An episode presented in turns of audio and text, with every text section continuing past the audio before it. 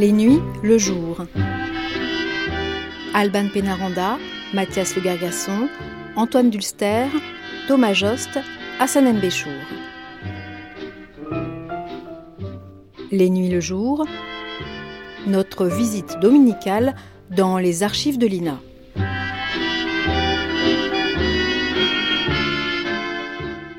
Bonjour à tous.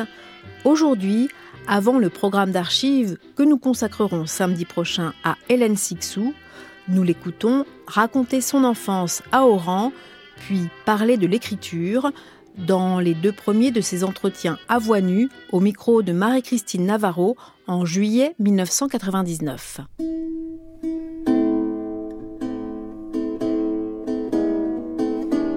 Les nuits de France Culture. Les nuits de France Culture, une mémoire radiophonique.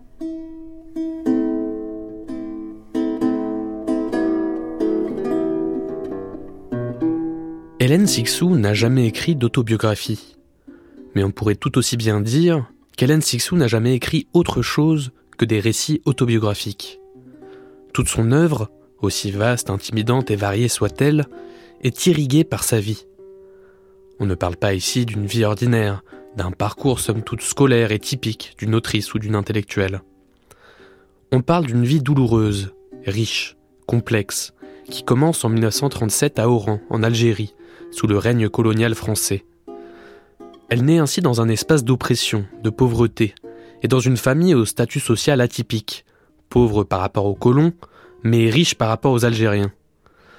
Cette enfance en Algérie est dominée par une figure, celle de son père, médecin spécialiste de la tuberculose, qui décède quand elle a 10 ans. Cette mort, ce vide absolu, cette plaie béante, est comme la matrice de l'œuvre d'Hélène Sixou, traversée en permanence par les morts et les revenants. Elle est d'ailleurs l'objet de son tout premier roman, Dedans, qui obtient le prix Médicis en 1969. Dans ce premier de cinq à voix nues, au micro de Marie-Christine Navarro, Hélène Sixou raconte son enfance à Oran, dans un entretien d'une rare intimité, elle offre aux auditrices et aux auditeurs des souvenirs précieux, scènes d'une vie familiale brisée par la mort soudaine et inattendue du père, qui avait caché sa maladie au monde. On y découvre également des scènes inattendues, comme sa première expérience du pétainisme montant à l'âge de 3 ans, lors d'un défilé éblouissant pour une enfant, à la gloire du maréchal. Un kaléidoscope de souvenirs et d'images des premières années de la vie d'Hélène Sixou, donc, c'est tout de suite, dans une émission diffusée pour la première fois le 19 juillet 1999.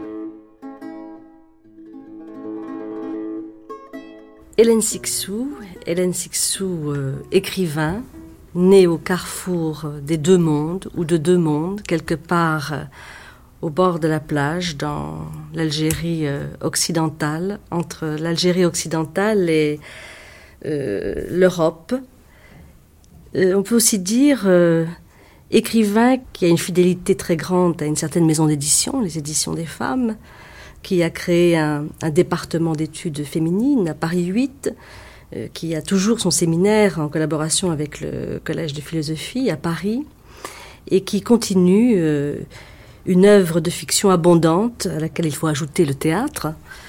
Et euh, cette œuvre de fiction, eh bien, c'est presque 30 livres maintenant aujourd'hui, euh, Hélène. Alors on est quelque part ici dans, dans Paris, euh, en plein ciel, et, je me disais qu'il fallait commencer par, peut-être avant d'aller du côté de, de ces si étrangères racines, comme vous le dites, d'aller du côté de l'entretien, parce que c'est un mot euh, sur lequel vous avez travaillé, dont vous parlez souvent, entre tiens, entre deux, euh, c'est euh, la condition même d'un certain dialogue, pourrait-on dire. Oui, c'est un jeu, bien sûr, sur ce mot. parce que entretien, que nous maintenons malgré interview ou interview, que je veux donc sauver comme ça du primat de l'anglais ou de l'américain, sonne d'une manière que je trouve très intéressante. Euh, je trouve très beau justement euh, toutes les connotations euh, du, mot entretien, entretenir, qui peut être bien sûr péjoratif, mais aussi au contraire positif, c'est donner, échanger. Et puis si je m'amuse à élargir le mot en ses syllabes ou en ses composantes. Alors, entre, entre et tiens. Ça dit l'interlocution et l'importance de l'interlocution dans tout mode d'expression, aussi bien oral qu'écrit. Bon, oralement, on sait que nous sommes des interlocuteurs. Euh, peut-être que quand on écrit, on sent à quel point l'interlocuteur est décisif. Euh, quelqu'un qui écrit sait ou ne sait pas euh, qu'il y a de l'adresse. Et cette adresse, elle est décisive dans l'écriture. C'est-à-dire que toi, à qui je m'adresse, tu n'es pas simplement une adresse postale, tu es quelqu'un qui intervient dans mon écriture, qui entre dans l'écriture. Oui, c'est l'autre qui fait mon portrait. L'autre et l'autre exactement. Et l'autre entre dans l'écriture, euh, la modifie, euh, l'interroge. Oui, d'ailleurs, vous avez fait mm. des œuvres, même en collaboration avec des écrivains, euh, La Jeune Née avec Catherine Clément, et tout dernièrement, Voile avec Derrida. Là aussi, c'est un dialogue, alors on peut dire, beaucoup plus approfondi, qui passe par l'écriture. Oui, euh, ce sont des, exemples très différents. En fait, c'est quelque chose que je ne pratique pas si souvent que cela. Je pense que là, il faut s'apercevoir aussi qu'il y a des, textes tissés donc explicitement avec des, des auteurs, comme on dit, entre guillemets, hein, parce que c'est un mot dont je me méfie beaucoup, euh, déclarés, si je peux dire, et signataires, si je peux dire aussi, parce que chaque fois, il faut faire très attention à ce qu'on est en train de dire, parce qu'il y a d'autres textes. Je veux dire que, par exemple, avec Derrida, je pense que j'ai dû écrire beaucoup, beaucoup d'autres livres, euh, mais justement avec, avec Derrida, euh, voilà, circulant ou situé ou caché ou au contraire... Euh, Presque sans le savoir, comme voilà, vous dites. Et, et partout. Hein. Alors c'est là aussi qu'il faut faire très attention à ce qu'on dit quand on dit qu'on écrit avec. Moi j'écris toujours avec. J'écris avec. Alors j'écris toujours avec. Euh, alors il y a, des, personnages. Je, sens, si vous voulez, que mon écriture est une écriture hantée. Euh, là aussi, écrivons le soit H-A-N-T-E ou bien en T-E-N, greffé, hein, euh, par les, les personnes qui me traversent et qui peuvent être antiques, euh, qui peuvent être mortes, qui peuvent être vivantes, qui peuvent être euh, euh, sous mon propre toit, enfin voilà. Alors précisément, Hélène Sixou, si on allait du côté de peut-être des origines multiples et de l'origine de l'écriture, du côté d'un premier monde, le monde de l'enfance, le monde donné, du côté d'Oran. Hmm. Et à Oran, bien sûr, c'est l'Algérie euh, des années 30, de la fin des années 30, et c'est euh, la figure du père.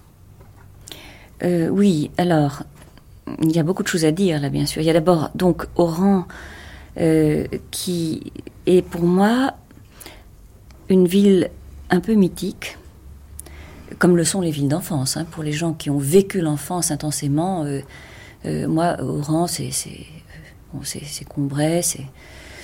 Euh, c'est une ville. Pourquoi je dis ça Parce que c'est une ville que, j'aime et que j'ai aimée. Hein. C'est pas euh, Grenoble haï par euh, par Stendhal. Non, c'est une ville aimée et aimante. En même temps que je ne connais pas. C'est-à-dire que j'y j'y suis née, j'y ai vécu, je m'y suis perdue énormément. je l'ai retenue par ses parfums, par ses couleurs, et j'ai eu, je dirais, mes premières angoisses extrêmement violentes, qui étaient des angoisses politiques des angoisses physiques et des angoisses politiques. Et, euh, donc je lui dois beaucoup, beaucoup. Euh, par ailleurs, c'est insignifiant, c'est-à-dire c'est un mot que je trouve très beau, euh, qui là aussi m'a apporté beaucoup par ses sonorités, par ses, ses couleurs verbales. Et puis, tout à l'heure, vous avez dit une chose qui m'a beaucoup intéressée, parce que je me suis dit, tiens, elle a raison. Vous avez parlé de, l'Algérie occidentale. C'est une expression assez étrange pour quelqu'un qui est né en Algérie. Mais je me suis dit, tiens, c'est bien. Au fond, moi qui me sens toujours, quand je dis Algérie, je me dis Orient, euh, par rapport à l'Occident. Et puis, je me dis, c'est vrai, je suis à l'Occident de l'Orient. Et c'est très bien. En plus, Oran était tourné, puisque l'Algérie a comme ça cette espèce de front hein, qui s'appelle le tel, euh, qui, euh, comme si, comme si l'Afrique faisait front comme ça, euh, en direction de, l'Europe. Et, euh, et elle a trois grandes parties frontales, avec Alger au centre, euh, et puis deux ailes qui sont Oran et Constantine. Et Oran est tournée vers le Maroc, d'où d'ailleurs ma famille paternelle venait avant sa provenance initiale qui était l'Espagne.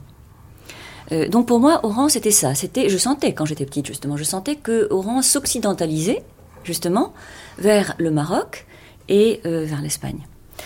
Euh, oui, alors c'est mon, c'est ma ville d'enfance. Vous dites c'est un paradis. C'est le paradis même si et en même temps il faut penser guerre, hein, comme vous le disiez Ah tout oui. à l'heure, l'état de guerre et en même temps l'état paradisiaque. Moi, j'ai toujours été dans les guerres et même dans les doubles guerres, dans les guerres superposées. Euh, je suis née à un moment où euh, se superposait de manière violente et euh, donc redoublant la destruction, euh, à la fois la situation colon- colonialiste et, et puis la guerre mondiale, le, je dirais premier grand épisode déchiquetant en Algérie après les massacres de la colonisation. Euh, donc des, des moments très conflictuels, très, très compliqués, très contradictoires, puisque quand on se dit que les Algériens étaient mobilisés pour la France, alors même que ils n'avaient aucun droit de citoyen et qu'ils étaient écrasés en Algérie. Bon, ça c'est une histoire folle et dont j'étais témoin. Et, et là-dessus, donc, euh, vient euh, comme sorte, une sorte d'immense euh, ciel de plomb la guerre, Le régime de Vichy. Vichy et Vichy et les nazis, puisque ma famille maternelle allemande euh, arrivait d'Allemagne, c'est-à-dire sortait euh, des griffes de Hitler euh, et, et arrivait donc porteuse de, toute la, tragédie et la violence monstrueuse et la folie de l'époque. Et en direct, je veux dire que chez nous, enfin, j'a- j'avais pas l'impression, si vous voulez, par exemple, de, de, vivre en Algérie. Je vivais dans un monde, puisque vous avez parlé tout à l'heure de Carrefour, notre, notre appartement était euh, aussi comme la, petite scène où se rencontraient et se mélangeaient euh, plusieurs actes euh, atroces de, notre époque. Et, alors, euh, et on ne pouvait pas dire qu'il y avait des innocences, puisque justement, ceux par exemple qui étaient battus, disons que les, Français qui étaient battus par l'Allemagne, mais qui étaient collaborateurs, qui donc avaient donné la main à l'Allemagne, donc puisque, puisque moi je suis, je suis entrée comme ça dans la vie en plein Vichy, euh, étaient, alors même qu'ils étaient défaits et euh, hu- humiliés par leur, par leur faute, étaient les oppresseurs des Algériens.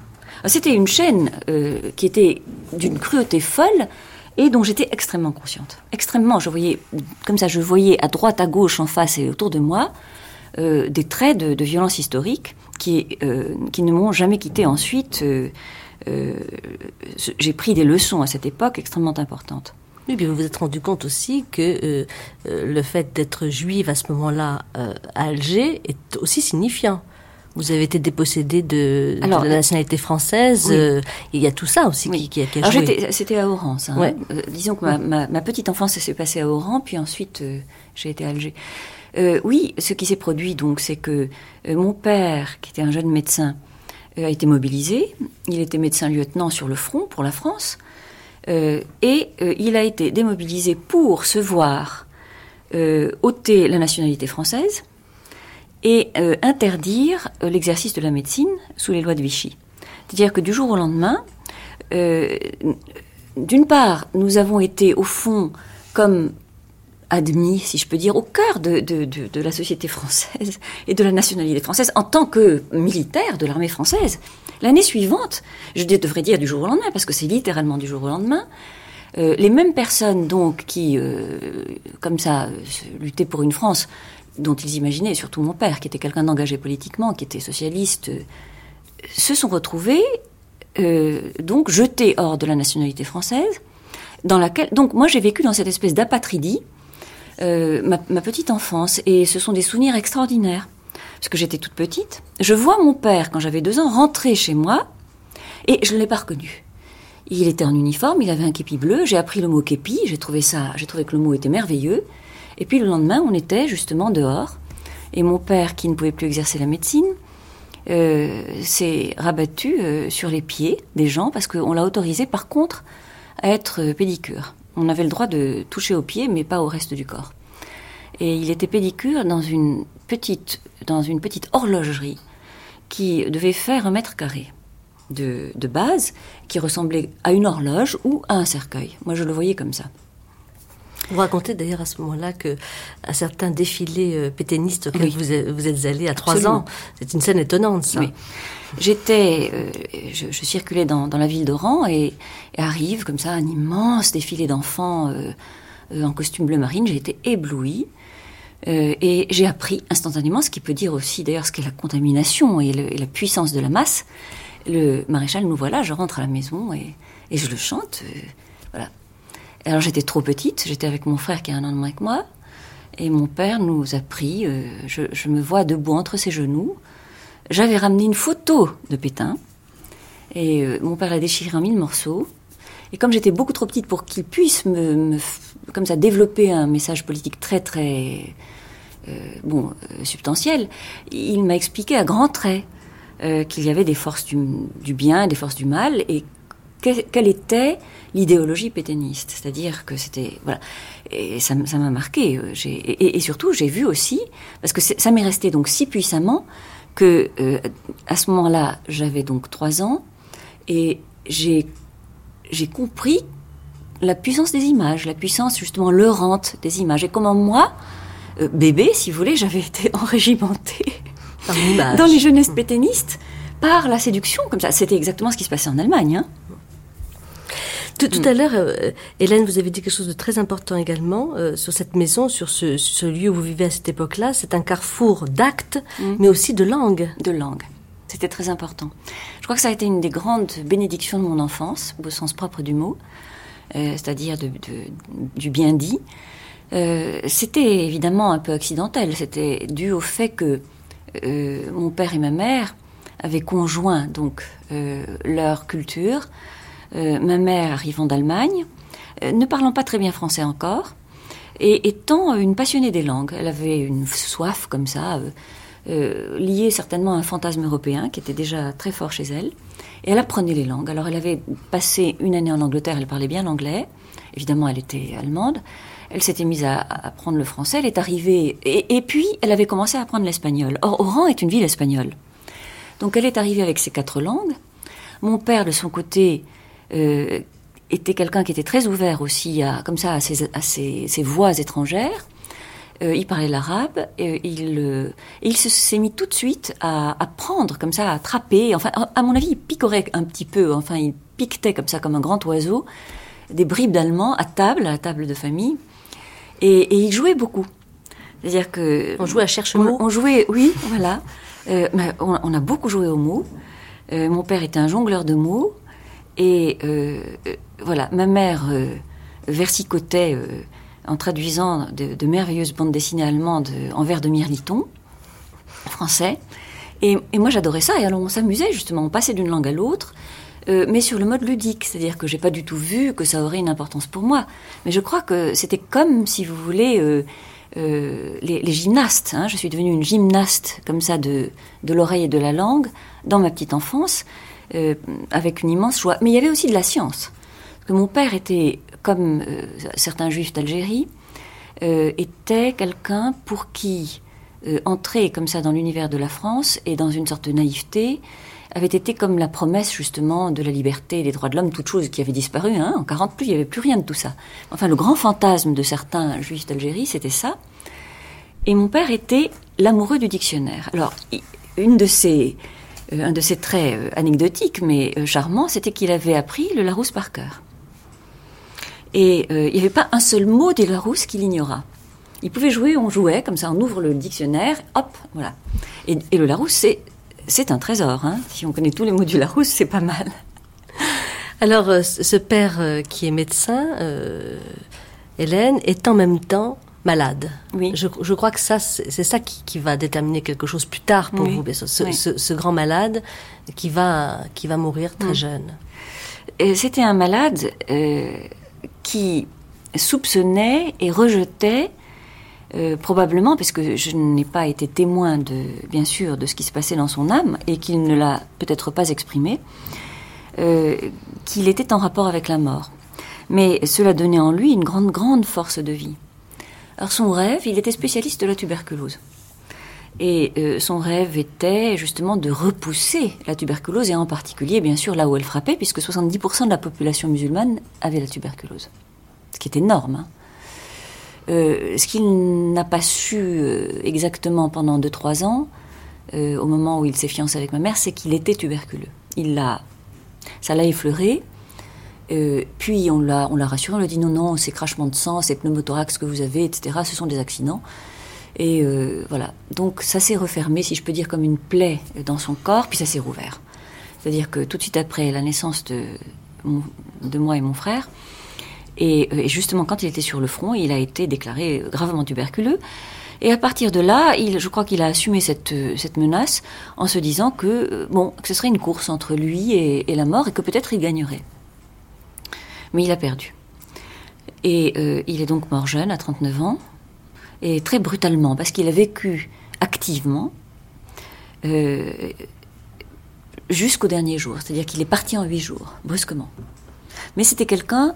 Alors, ce qui m'est resté, parce qu'évidemment, il n'y avait pas de discours chez nous, je voyais simplement que c'était un homme qui était à la fois euh, comme ça, qui avait une sorte de gaieté, euh, euh, mais une gaieté réservée, et qui aussi réservait ses forces, mais je ne l'ai jamais interprété. Par exemple, il faisait des siestes, mais je ne savais pas très bien pourquoi. Mais je soupçonne que mon inconscient le savait, parce que je vivais quand même dans une nervosité dans une alerte, euh, en me disant toujours, je, sentais, c'était lié à mon sentiment de paradis, euh, au, sentiment que nous étions les gens les plus heureux du monde, que, que nous étions dans l'harmonie et dans le miracle. Je savais qu'on avait échappé à la mort, je savais que mon père avait échappé euh, à la mort, mais je croyais que c'était la mort du citoyen. Je savais que ma mère et ma grand-mère avaient échappé à Hitler, donc je, nous sentais miraculés et en même temps j'avais une grande angoisse toujours. Mais mon enfance était très très riche. Je crois qu'il ne m'a rien manqué, sauf justement euh, ce qui doit manquer, c'est-à-dire la sécurité. J'avais le sentiment quand même du danger. J'avais aussi, euh, j'avais, j'avais la pitié, qui n'était pas interdite chez nous, Dieu merci. C'est-à-dire que, euh, en fait, je pleurais, je me vois encore pleurer dans les rues d'Oran, devant la misère, qui était d'une violence extrême, et que je n'ai plus jamais retrouvée après l'Algérie qu'en Inde. Et la première fois que j'ai retrouvé la misère qu'il y avait en Algérie, c'était en Inde. Et du coup, je me suis sentie en Algérie quand j'étais en Inde. C'est-à-dire une, misère que, euh, de pays sous-développés qu'on ne connaît pas quand on est en France.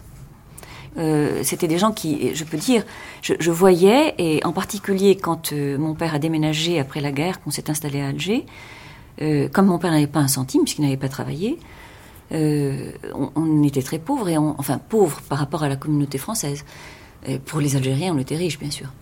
Et euh, on s'est installé dans un quartier arabe pour des raisons qui étaient des raisons à la fois, euh, euh, je dirais, éthiques et, aussi économiques. Et à la lisière d'un bidonville de 50 000 personnes où il y avait une fontaine pour 50 000 personnes. Donc moi je voyais ça. Je ne pouvais pas ne pas voir l'horrible, l'affreux dénuement physique euh, de, des Algériens, sans compter leur exclusion, c'est-à-dire le fait qu'ils n'étaient pas scolarisés. Euh, sans compter le fait qu'ils n'avaient pas de droit de citoyen, mais le pire, c'était de ne pas aller à l'école, c'était d'être justement euh, exclu, exclu de, de, de toute possibilité de progrès, d'intégration, etc. C'était affreux. J'en ai énormément souffert. Je, je, vivais dans une honte intolérable. J'avais l'impression que j'étais moi-même comme ça que je portais comme ça les péchés de la colonisation. Et, euh, j'étais hantée par. Euh, je me disais, mais je suis trop petite, qu'est-ce que je peux faire Comment est-ce que je peux transformer le monde Et j'étais désespérée par la limite. Oui, ça veut dire que vous n'étiez pas chez vous en France, vous n'étiez pas ah en France en Algérie, et, que le territoire que vous allez vous inventer, euh, l'Ensixou, c'est le, territoire euh, du livre, c'est le territoire de l'écriture. Et vous dites quelque part, euh, au fond, ma vie commence avec les tombes, ma vie commence avec ce que vous appelez, d'une figure très très belle et en même temps très poignante, les tombes perdues. C'est-à-dire la tombe de mon père en Algérie où plus personne ne va. Mm et la tombe de cet aïeul mort euh, sur le front russe où personne ne va non plus puisqu'elle mm. est en forêt et qu'il n'y a pas d'adresse sur ces tombes-là. Mm. Et c'est par ces morts-là, la mort m'a tout donné, mm. dites-vous. Tout à fait. Euh, je, je, pense que ce que j'ai vécu, c'était donc quelque chose qui, enfin, qui ressemblait à euh, la tragédie, quoique la tragédie ne soit pas ça. Hein. il y a pire que ce que j'ai vécu dans mon enfance, il y a bien pire. Et ensuite est arrivée la mort, mais cette mort de, mon père qui a été quelque chose d'épouvantable, qui pour moi a détruit le, monde, qui a été comme, euh, je dirais, le, la bombe qui a, comme ça, qui tout d'un coup a pulvérisé le, sol sur lequel euh, je me déplaçais. Tout d'un coup, je, suis tombée dans un abîme. Euh, cette mort, elle avait, si je peux dire, des précédents.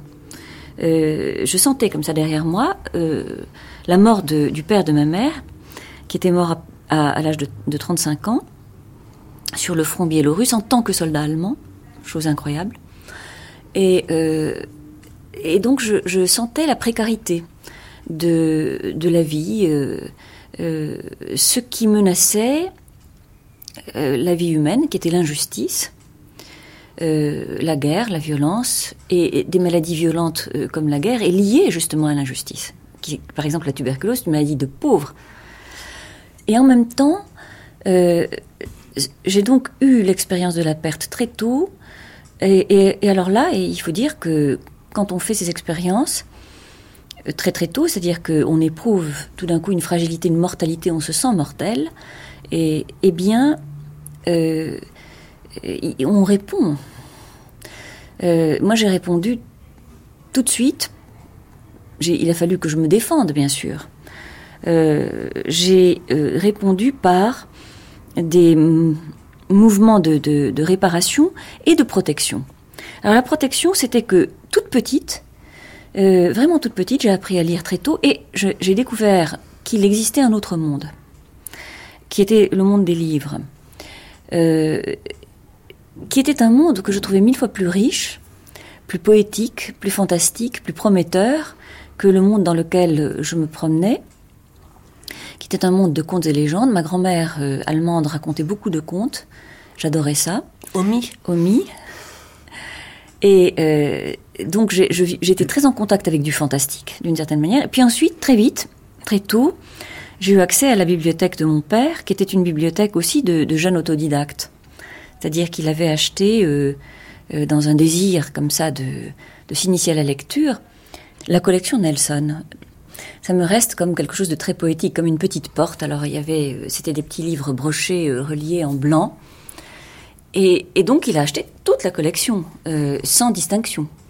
Et il y avait euh, le meilleur et le pire. Euh, alors moi je lisais comme ça, à la suite. Le meilleur, le pire, le meilleur, le pire. C'était une expérience extraordinaire. Je pense que c'est un, apprentissage fabuleux. Et il n'y avait pas de commentateur, puisque mon père n'était plus là. Ma mère ne, ne lisait pas et ne s'intéressait pas du tout à ce genre de choses. Et j'ai fait au fond mon apprentissage comme ça à tâtons, avec des émotions diverses. Euh, et, euh, mais ce que ça a ouvert, c'était un monde, un, univers euh, peuplé de... Alors c'était évidemment un mélange de, de, littérature française et étrangère. et c'était mon refuge. Je savais que quand la vie m'apparaissait comme trop cruelle, trop laide, je, je n'avais qu'à ouvrir la porte, cette petite porte blanche brochée, et j'entrais aussitôt euh, dans cet univers magique. Et tout de suite, je pense que vraiment dans mes premières années, euh, j'ai pensé que c'est là que j'habiterais.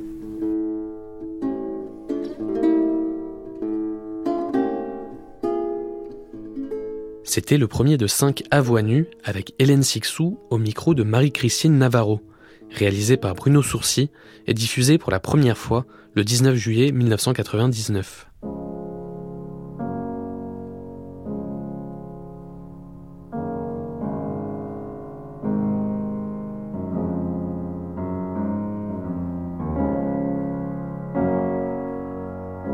Les nuits de France Culture.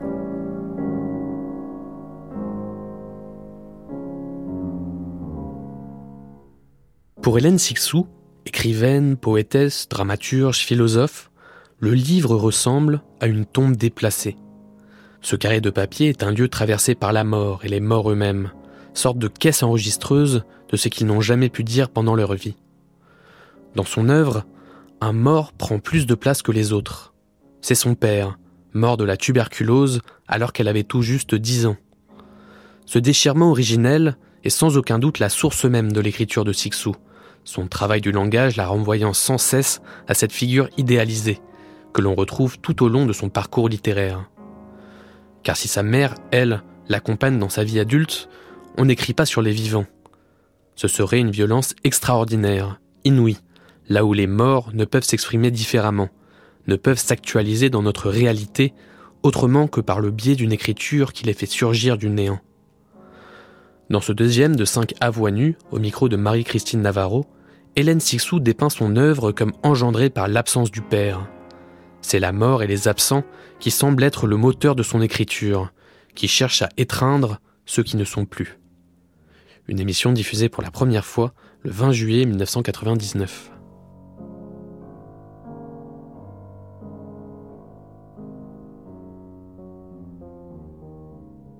Hélène Sixou, hier, euh, nous évoquions les si étranges étrangères racines, comme vous le dites si bien, c'est-à-dire nous évoquions euh, l'Algérie et la figure de ce père euh, qui vous est cher.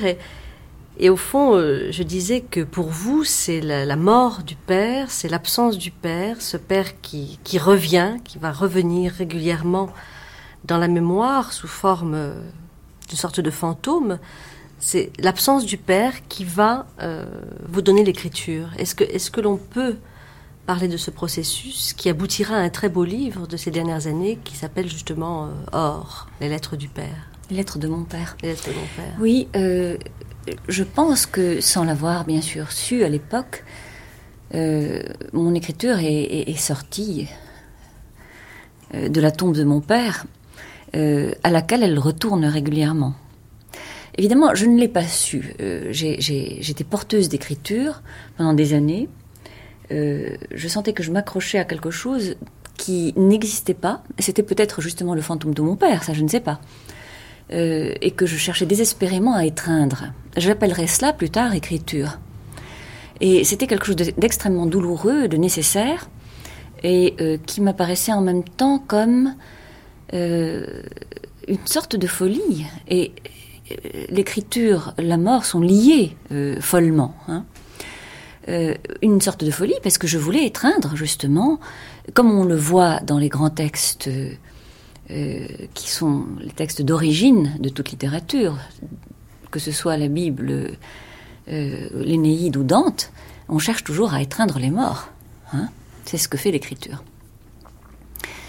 Alors là, je suis quelqu'un qui, peut témoigner que euh, que l'auteur n'est pas le jeu qui euh, se met à sa table et qui commande ou qui conduit comme ça la voiture de l'écriture, mais euh, c'est une enveloppe comme ça, c'est notre éphémère enveloppe qui est soudain hantée, traversée par des voix, par des, par des corps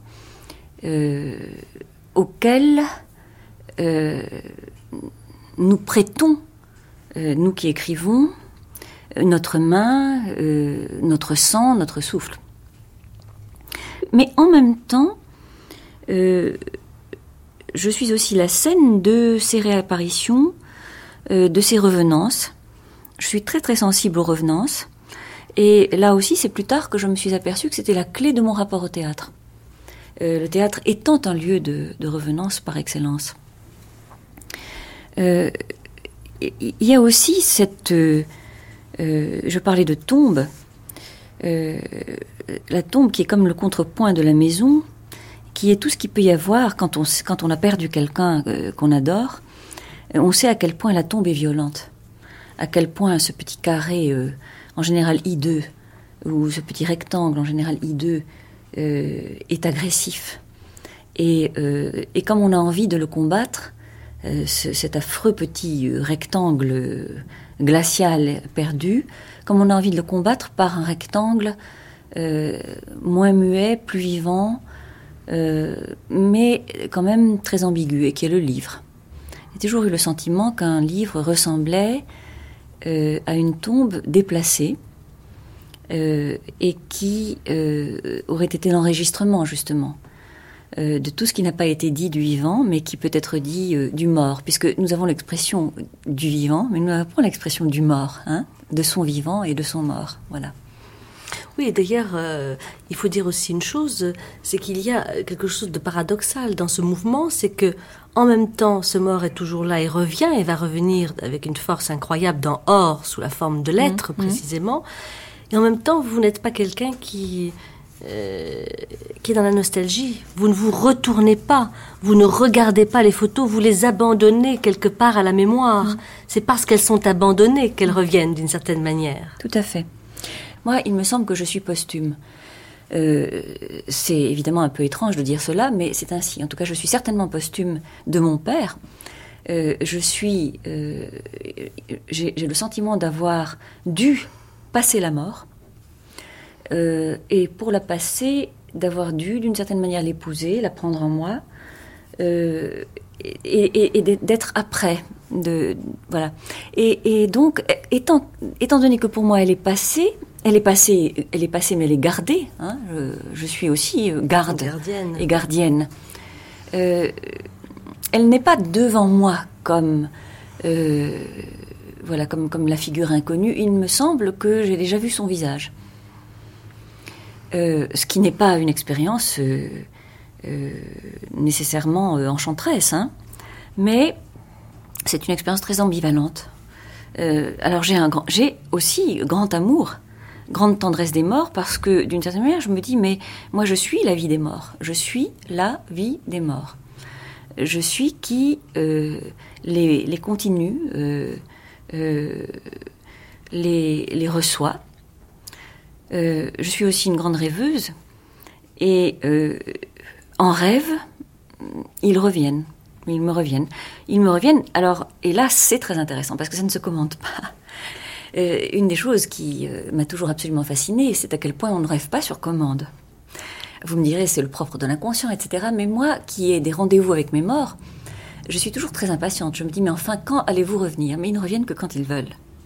Et ils reviennent sous une forme euh, qu'on ne reconnaît pas toujours. Dans Or, ah, qui est paru en, 97, tout d'un coup, on a, alors je ne mm. sais pas si c'est vrai ou pas, je pense que oui, cette boîte bébé confort en carton avec les lettres, les mm. lettres de mon père. Mm. Et vous dites, mais, mais c'est une catastrophe, j'ai pas envie de les lire, parce que ce père, je l'ai aussi, je lui ai redonné vie à travers mes livres, depuis le premier, dedans, jusqu'au tout dernier livre, il est toujours là en filigrane et je l'ai réinventé. Tout à fait.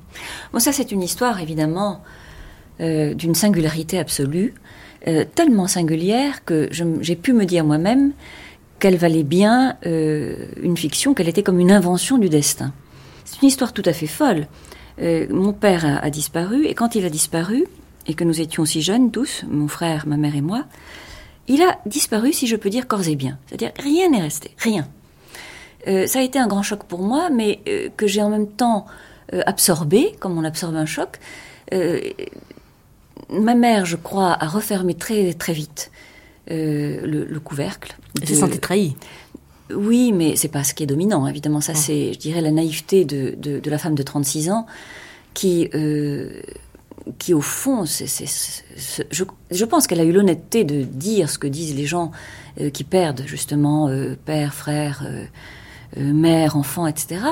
On, se sent abandonné. Mais on, se sent abandonné, mais on sent aussi qu'on a abandonné. Hein. Ça va dans les deux sens. La culpabilité, elle est réversible. Alors ma mère s'est sentie abandonnée. Euh, elle, avait déjà été abandonnée par son père. je comprends très bien que ça a été une expérience euh, difficile. Moi, je le conservais, mais je le conservais puisque justement on n'en parlait pas, je l'inventais. Et, donc j'avais une image de lui que je partageais avec mon frère, et, puis c'est tout. Et je n'avais même jamais vu un exemplaire de son écriture, tant il avait disparu. Voilà. Puis un jour, mon frère est arrivé, il m'a dit Tiens, j'ai trouvé ça, je te le donne. Qu'est-ce que c'était? C'était 600 lettres de mon père. 600, euh, pourquoi est-ce que je dis ce chiffre? Parce que c'était effectivement 600, peut-être que c'était 612 ou 613, je ne sais pas. Mais parce que c'était deux ou trois ans de correspondance quotidienne avec ma mère, et que deux ou trois ans, c'est une vie. C'est euh, quand on, quand on rédige comme ça le quotidien de manière absolument continue, ça fait apparaître quelqu'un. Donc ces lettres sont ressurgies d'une autre tombe qui était la cave ou le grenier de mon frère, à ma stupéfaction, j'ignorais absolument l'existence de euh, ces lettres. Et c'est vrai que quand elles sont arrivées, j'ai éprouvé un sentiment mélangé, à la fois d'exaltation absolue et de terreur. Parce que j'ai senti, je veux dire, objectivement, je me suis dit 600 lettres, c'est pas une lettre. Une lettre, c'est rien, c'est un vestige, c'est voilà un petit graffiti. 600 lettres, je me suis dit, mon Dieu, mais ça, c'est mon père. Et la terreur, pour moi, ça a été justement que je me suis dit, mais c'est épouvantable, voilà mon père qui arrive. Alors que moi, depuis euh, son départ, je n'ai pas cessé de le réinventer, donc de le trahir, de le fabriquer, de le construire. Et puis voilà le vrai qui entre. Et j'ai eu la tentation de ne pas lire les lettres. J'ai fini par me résoudre euh, et par me dire, je ne peux pas réenterrer mon père. Le voilà qui revient en personne, parce que en, lettres, donc en personne. Il n'y a pas plus justement euh, incarné, plus charnel que des lettres. Et ça, il faut le savoir. Euh, c'est pas des lettres tapées à la machine.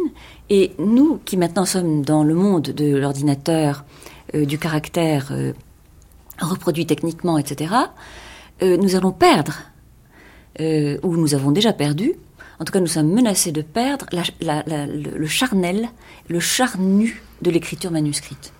C'est un phénomène stupéfiant. Euh, quand euh, c'est comme si bon une photographie au fond c'est quelque chose qui voilà c'est le plat du, plein et du délié d'un être humain. Hein.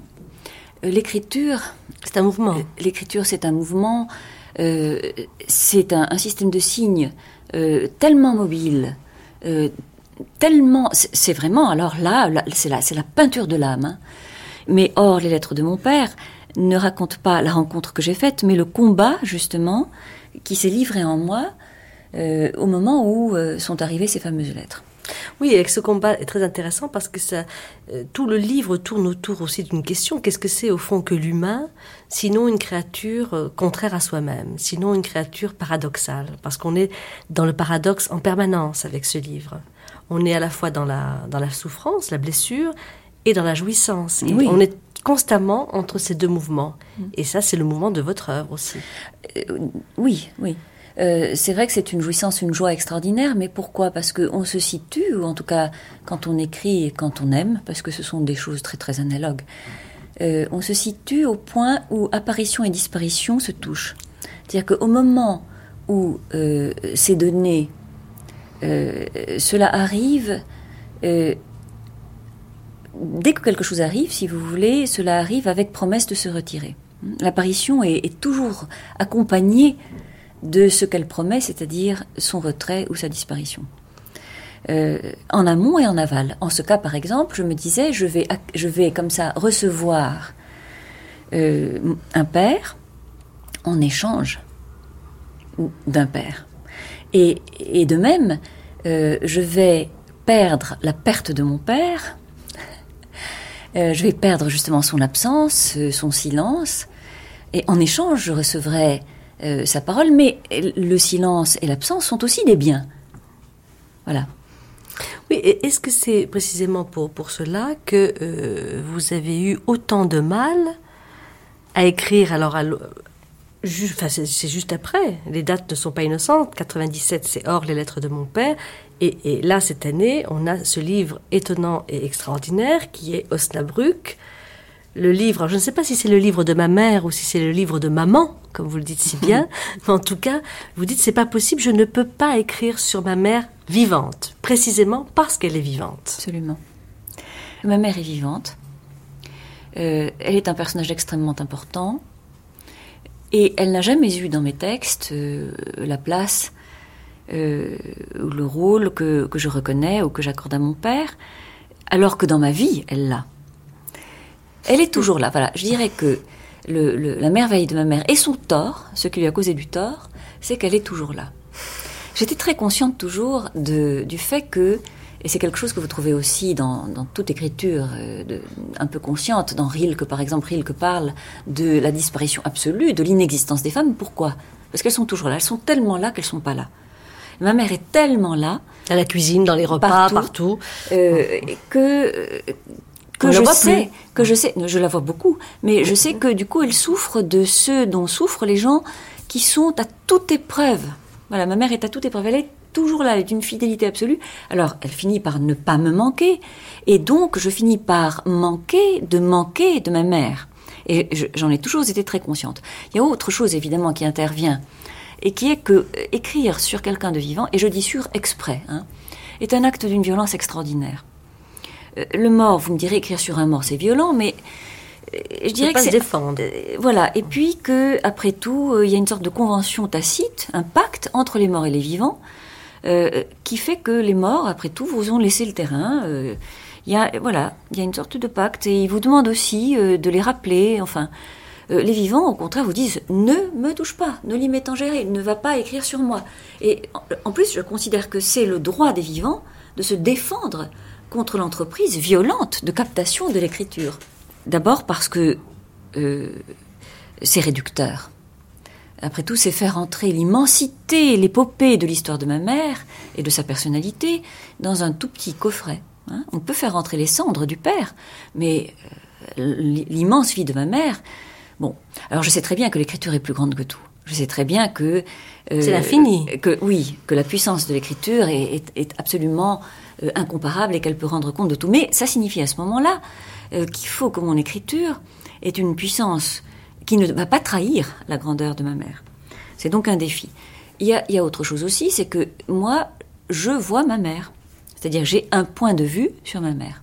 Je suis très très très sensible au point de vue. Je sais très bien que nous sommes des êtres à point de vue. Et quand je dis point de vue, je dis cela exprès. C'est-à-dire à la fois nous avons un point à partir duquel nous regardons, mais euh, pour jouer avec le français, c'est aussi un point de vue, c'est-à-dire que c'est un point pas de vue. C'est aussi un aveuglement. C'est le point à partir duquel on voit est aussi un point aveugle. Et, je sais très bien que nous sommes donc des êtres nativement euh, injustes. Hein. le, regard humain sur l'autre est, est fautier.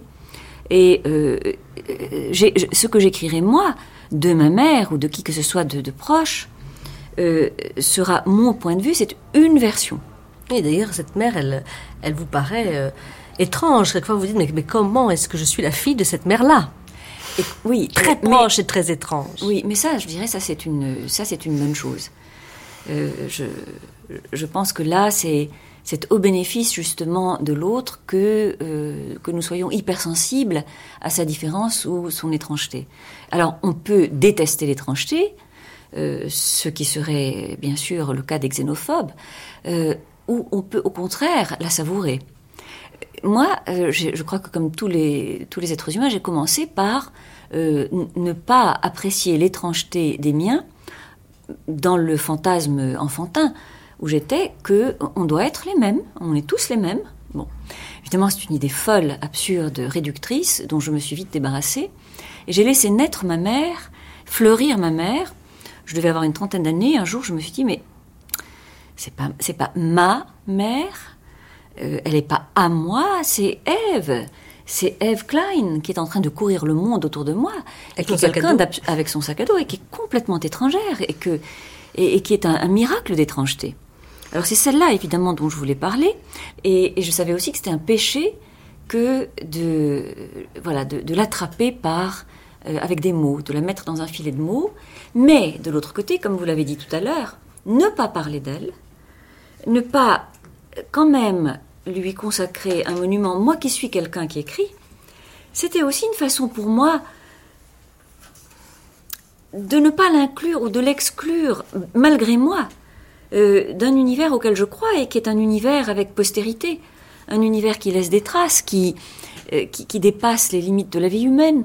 C'est comme si euh, tout d'un coup j'avais privé ma mère de, la citoyenneté du, siècle qui vient. Et, je trouvais ça quand même très, très dommage. Je ne me résolvais pas si facilement que cela à ne pas lui rendre un hommage même limité. Euh, et quand j'ai vu mon père surgir de cette manière euh, étincelante, je me suis dit, non, quand même, cette fois-ci, maman, il faut que tu y passes. c'est vrai que ma mère est pour moi d'abord une jeune fille. Elle n'a jamais cessé d'être une jeune fille. Et elle continue à être euh, la jeune Allemande qu'elle était. quand je la vois rentrer, je me dis, elle a peut-être 89 ans, mais elle a quand même toujours 19 ans. Et donc, elle est cette jeune fille qui est sortie d'Allemagne sac au dos et qui a toujours son sac au dos. Elle est aussi, euh, elle a été la fiancée de mon père, euh, un personnage qui a été idéalisé aimé par mon père. Euh, celle-là, elle ne l'est plus, c'est-à-dire elle ne la connaît plus. Mais moi, je la connais. Je la connais parce que je peux la regarder avec les yeux de mon père. elle, elle est aussi ce qu'elle a fait. C'est une femme très active. Elle a été sage-femme en Algérie. Et elle est aussi cette personne qui a mis au monde tant et tant et tant d'enfants qui étaient des enfants algériens parce qu'elle travaillait dans les bidonvilles. Euh, alors tantôt c'est ma mère, un personnage symbolique, euh, tantôt c'est maman, tantôt c'est ma fille, et elle est de plus en plus souvent ma fille. Est-ce qu'on peut parler d'une scène qui, qui, personnellement moi m'a choquée? Alors on peut parler de ça, qui est très forte, qui est très forte, et je, et je rends hommage au fait que vous ayez osé. Alors 58, au moment où vous allaitez votre fille, oui. vous vous souvenez de ça? Oui. L'allaitement, Oui. où tout d'un coup il y a un trouble générationnel là, qui Oui. se passe, et où vous allaitez votre mère. mère, oui, tout à fait.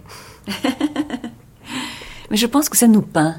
Je pense que ça peint, si vous voulez, la filiation euh, féminine dans la famille. Euh, D'ailleurs, cette scène dans Osnabrück n'a que trois lignes, je crois. Hein Oui, oui, mais elle est magnifique. Et en même temps, elle est, elle n'a que trois lignes, mais Oui. elle est porteuse. Ben, euh, je pense que vous avez raison. Elle doit être, euh, euh, elle doit être une métaphore de la relation. Euh, alors, d'abord, c'est vrai. Quand euh, j'ai Ça, je savais que c'était vrai.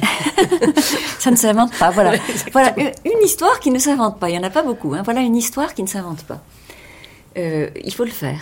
Eh bien, quand je quand j'ai eu ma fille et j'étais jeune, j'avais même pas 21 ans. je donc je l'allaitais et j'avais trop de lait, comme ça peut arriver. Trop de lait, ça veut dire que ma fille ne, ne t'était pas suffisamment probablement, et moi j'avais beaucoup de lait. Ma mère sait que rien n'est meilleur que le lait maternel. Ma mère, et d'autre part, elle a un sens très puissant de l'économie, qui est pas du tout le mien, qui est le sien. Donc, elle me dit, ben moi, qu'est-ce que tu veux, je vais t'aider. Je dis, pourquoi pas? Voilà. Et ça m'est resté, ça m'est resté pourquoi? Peut-être à cause de la liberté de ma mère. Pas la mienne, parce que moi, au fond, j'appartiens à une autre génération. Euh, mais je trouve quand même assez beau euh, et qui est peignant la, euh, comme ça l'affranchissement de ma mère. Ma mère est affranchie. hein. Elle est sortie des esclavages, euh, malgré justement son appartenance à une certaine génération. Et, ma mère, donc, avec sa nudité de l'âme, de l'esprit, du comportement, ben, elle trouvait que, euh, voilà, qu'il fallait pas laisser perdre. Mais il y a ça aussi, alors. Il y a ce rapport, cette économie de ma mère, qui est une économie de survie. C'est-à-dire qu'il ne faut pas laisser perdre ce qui est bon pour la vie. Il faut le recueillir, il faut l'utiliser. euh, voilà. Et, elle a tout perdu dans la vie. Elle a eu deux exils, elle a perdu tout ce qu'elle possédait en Allemagne, mais de manière absolument euh, irréversible. Et elle a reperdu une deuxième fois absolument tout, parce qu'après euh, l'indépendance de l'Algérie, elle est restée en Algérie, où elle était utile. Ma mère a le sens de l'utile. Elle était sage-femme. Elle mettait au monde des enfants. Elle s'est dit, pourquoi rentrer en France où je ne vais pas mettre des enfants au monde?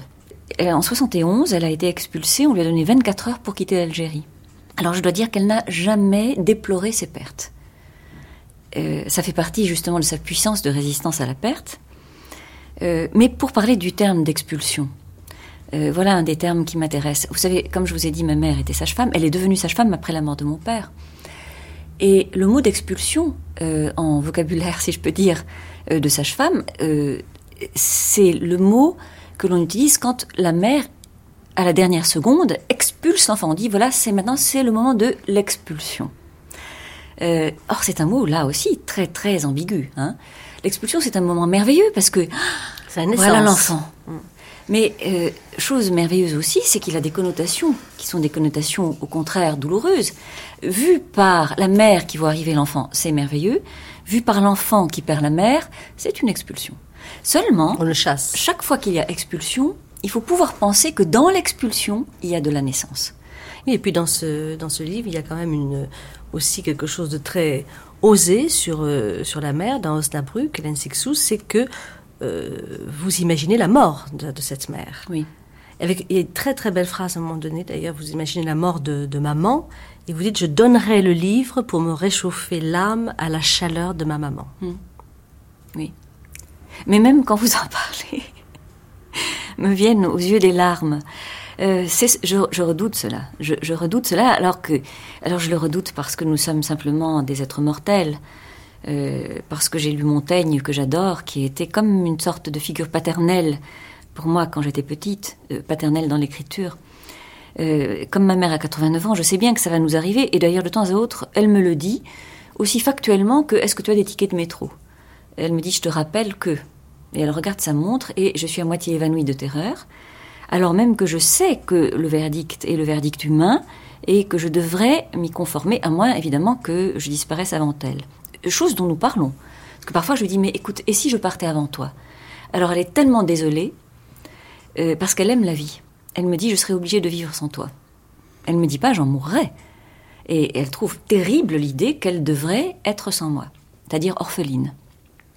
Alors je lui dis, bon, écoute, non, tu partiras avant moi, mais c'est moi, à ce moment-là, évidemment, qui me répand euh, euh, en larmes et en poussière.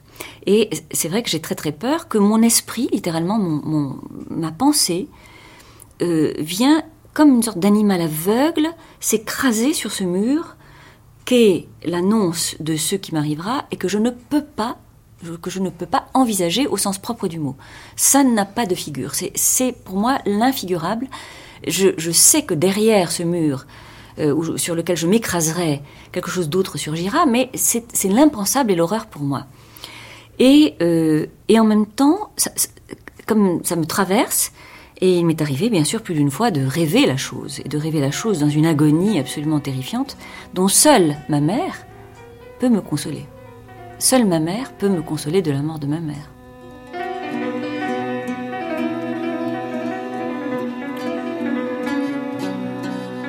C'était le deuxième de cinq à voix avec Hélène Sixou au micro de Marie-Christine Navarro, avec Bruno Sourcy à la réalisation. Première diffusion le 20 juillet 1999.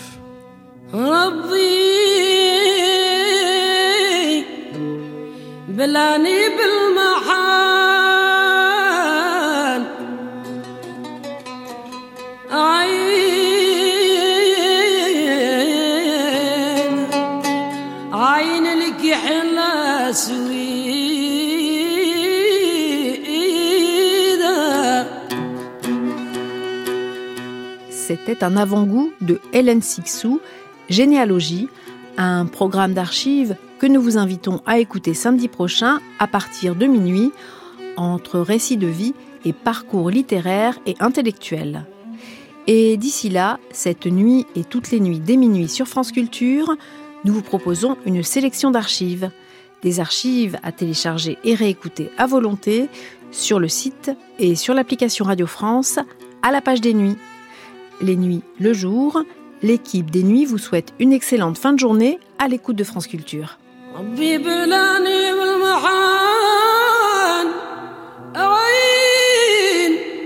فيك